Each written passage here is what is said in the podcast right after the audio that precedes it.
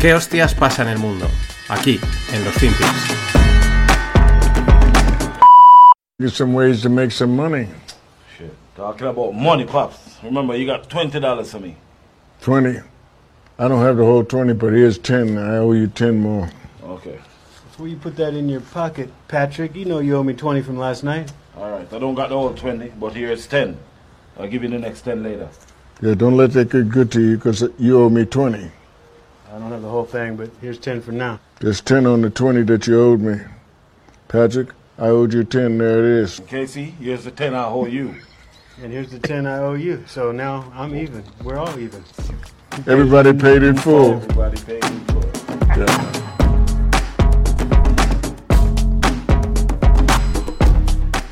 Buenas no financieros, que me lío activando el micro. Aquí tenéis un... Han salido un par de vídeos muy interesantes explicando la, la circulación del dinero, ¿no? Aquí tenéis a tres tipos, tres, tres buenos ahí americanos, y uno le dice, oye, me debes 20, y dice, bueno, pero solo tengo 10. Vale, pues te doy 10 y te debo 10. Y entonces el, el número 2 que ha recibido los 10, otro, el tercero le dice, oye, tú me debes también 20, y dice, ah, pues toma 10 y te debo 10. Y entonces el, el primero le dice al que acaba de recibir los 10 dólares, oye, que tú me debes 20. Y dice, ah, vale, pues toma los 10 y ya solo te debo 10.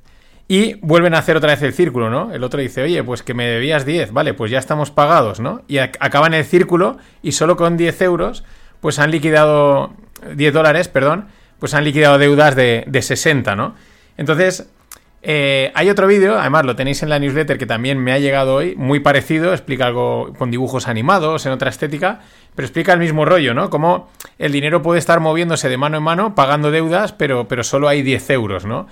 Bueno, es una manera de explicar el. muy guay, muy divertida, de, explicar el- la circulación del dinero, los famosos M1, M2, ¿no?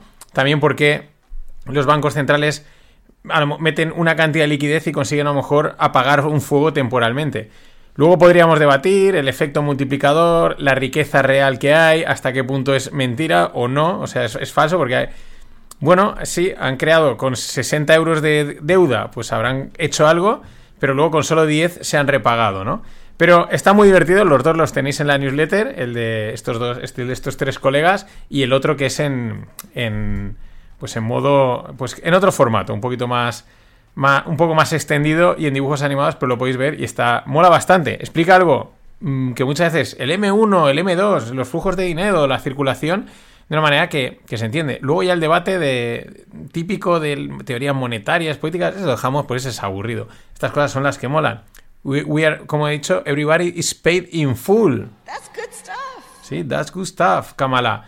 Pero bueno, todo esto a qué viene? Pues a razón de lo que está sucediendo en la banca en general, ¿no? Eh, todo empieza con Silicon Valley Bank, luego viene eh, Credit Suisse, ahora estamos Fair Republic, se empieza a hablar de Deutsche Bank, se habla de fulanito, de menganito, en fin, hay tensión en general en el sistema eh, financiero, lo cual ahora también es fácil a lo mejor decirlo, ¿no? Que, que se veía venir un poco, ¿por qué? Pues porque llevamos un año diciendo están retirando liquidez del mercado, están retirando liquidez del mercado, están subiendo los tipos de interés y están li- liquidando, eh, quitando liquidez, ¿no?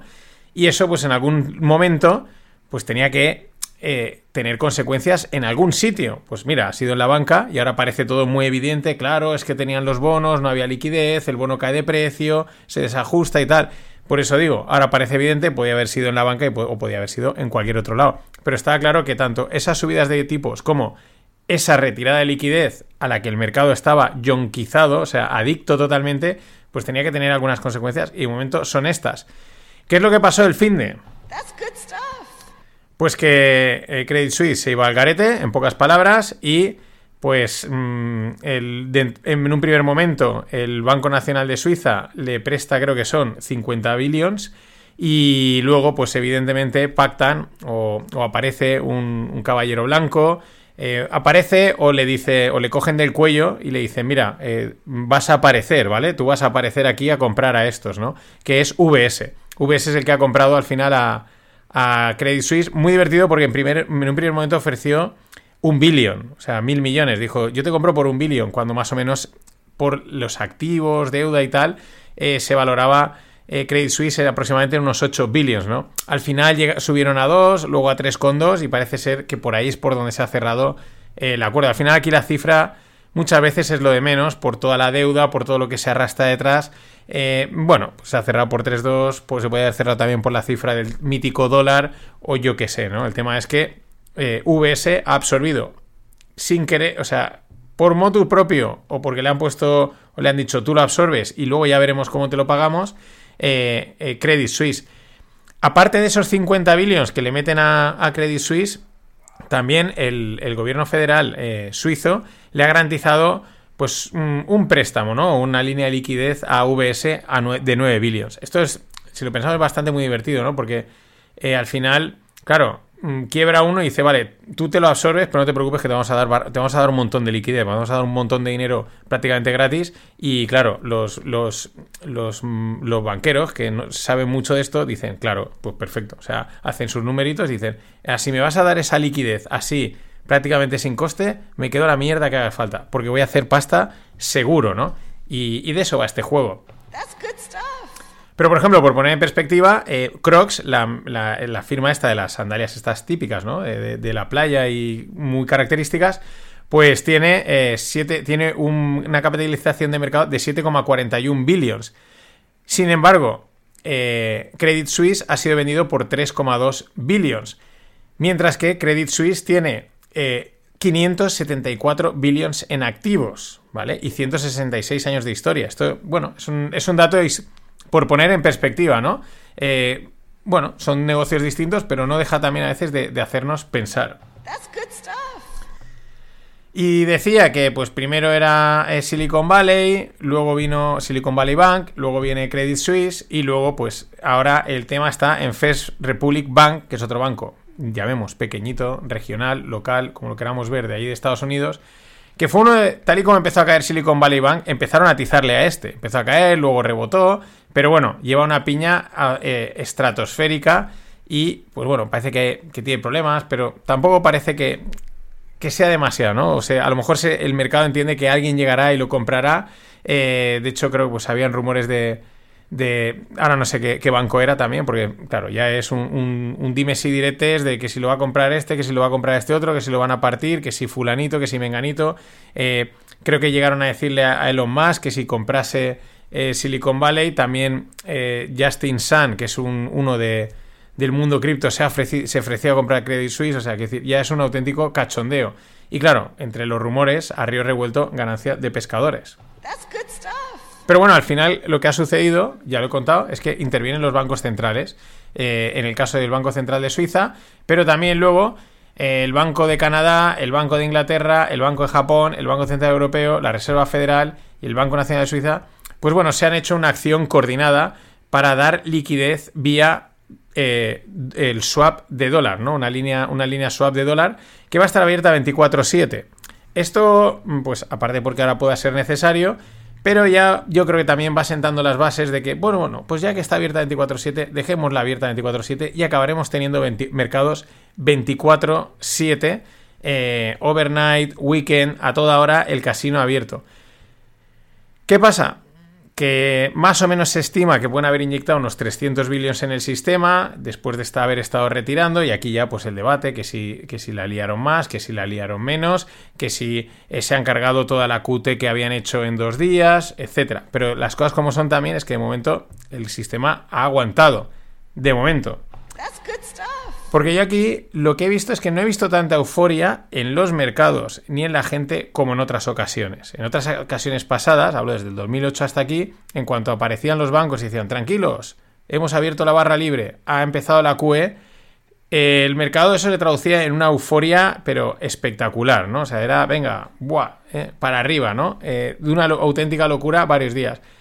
A mí la sensación es que mm, cierta tibieza, sí, vale, tranquilidad, la cosa está calmada, pero es como que mm, mm, no está. A mí esta vez parece diferente y de momento lo tienen contenido. En cualquier caso, eh, la Fed, Fed is in a box, que decía eh, Zem Karsal, Zem Karsan. ¿Por qué? Pues porque ahora tiene una situación muy complicada. ¿Cuál? Sigue subiendo, sigue, digamos, la hoja de ruta que tenían trazada, de seguir subiendo tipos, incluso quitando liquidez, aunque ahora hayan inyectado liquidez, pero a lo mejor volver a continuar, a continuar quitándola, o no, giran, ¿no? Y dan una vuelta y dicen, pues no subimos tipos, nos quedamos aquí a ver qué es lo que pasa. Eh, claro, una cosa te lleva a que pueden em- haber más quiebras, ¿no? Si sigues subiendo tipos y a lo mejor vuelves a ir retirando poco a poco la liquidez, pues a lo mejor eh, empiezan a petar más bancos por aquí y se lía una gorda. Pero claro, de la otra forma, pues si paras las subidas de tipos y, y- y sigues inyectando dinero, pues mm, tienes el problema de la inflación. En fin, Fed is in a box. That's good stuff. Pero lo más divertido, si es que tiene algo esto divertido, pero bueno, siempre lo tiene, es que de repente sale el Banco Central Europeo y sale a tranquilizar, por así decirlo, porque ahora veréis lo que, lo que dijo, ¿no? Un tal Sturnaras del Banco Central Europeo dice, los bancos griegos no tienen ninguna exposición a la deuda AT1, que ahora hablaremos de ella, de Credit Suisse, ¿no? Y dice, los bancos griegos son sólidos y la exposición que tienen a Credit Suisse es prácticamente cero. Y tú dices, ¿y qué hostias pintan ahora aquí los bancos griegos? Vale, sí, en el 2008, 2009 fueron rescatados, etcétera, pero es como este, o sea, es como lo que digo siempre, basta que lo digan para que empiece a pensar, ah, que igual hay algún problema en los bancos griegos. O sea, estos salen a tranquilizar con este tipo de declaraciones, es acojonante. Y luego tienes a los grandes. Goldman Sachs dice, o sea, dice que la Fed no va a subir los tipos de interés esta semana eh, debido al sistema, al- a lo estresado que está el sistema bancario, ¿no? Claro, aquí las interpretaciones son dos. Es, aquí es donde dices, ¿dónde está jugando Goldman Sachs? ¿Está colocando papel o está diciendo lo que cree que va a pasar? ¿O está presionando al banco, a la Fed para decirle, oye, ni se te ocurra subir tipos de momento, ¿no? Esa es la duda, eso nunca, no lo sabemos. Bueno, sabremos en cuanto hable Powell en un par de días.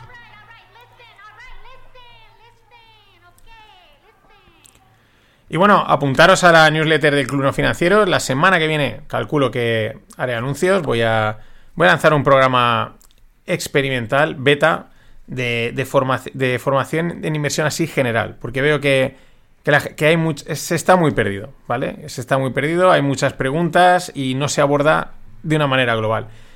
Lo haremos de manera beta en, eh, dentro del club, supongo que después de, de Semana Santa, pero bueno, eso ya lo iré contando. De momento te puedes inscribir y recibes la, la lupa. Hoy hay lupa, una lupa interesante, algo distinta.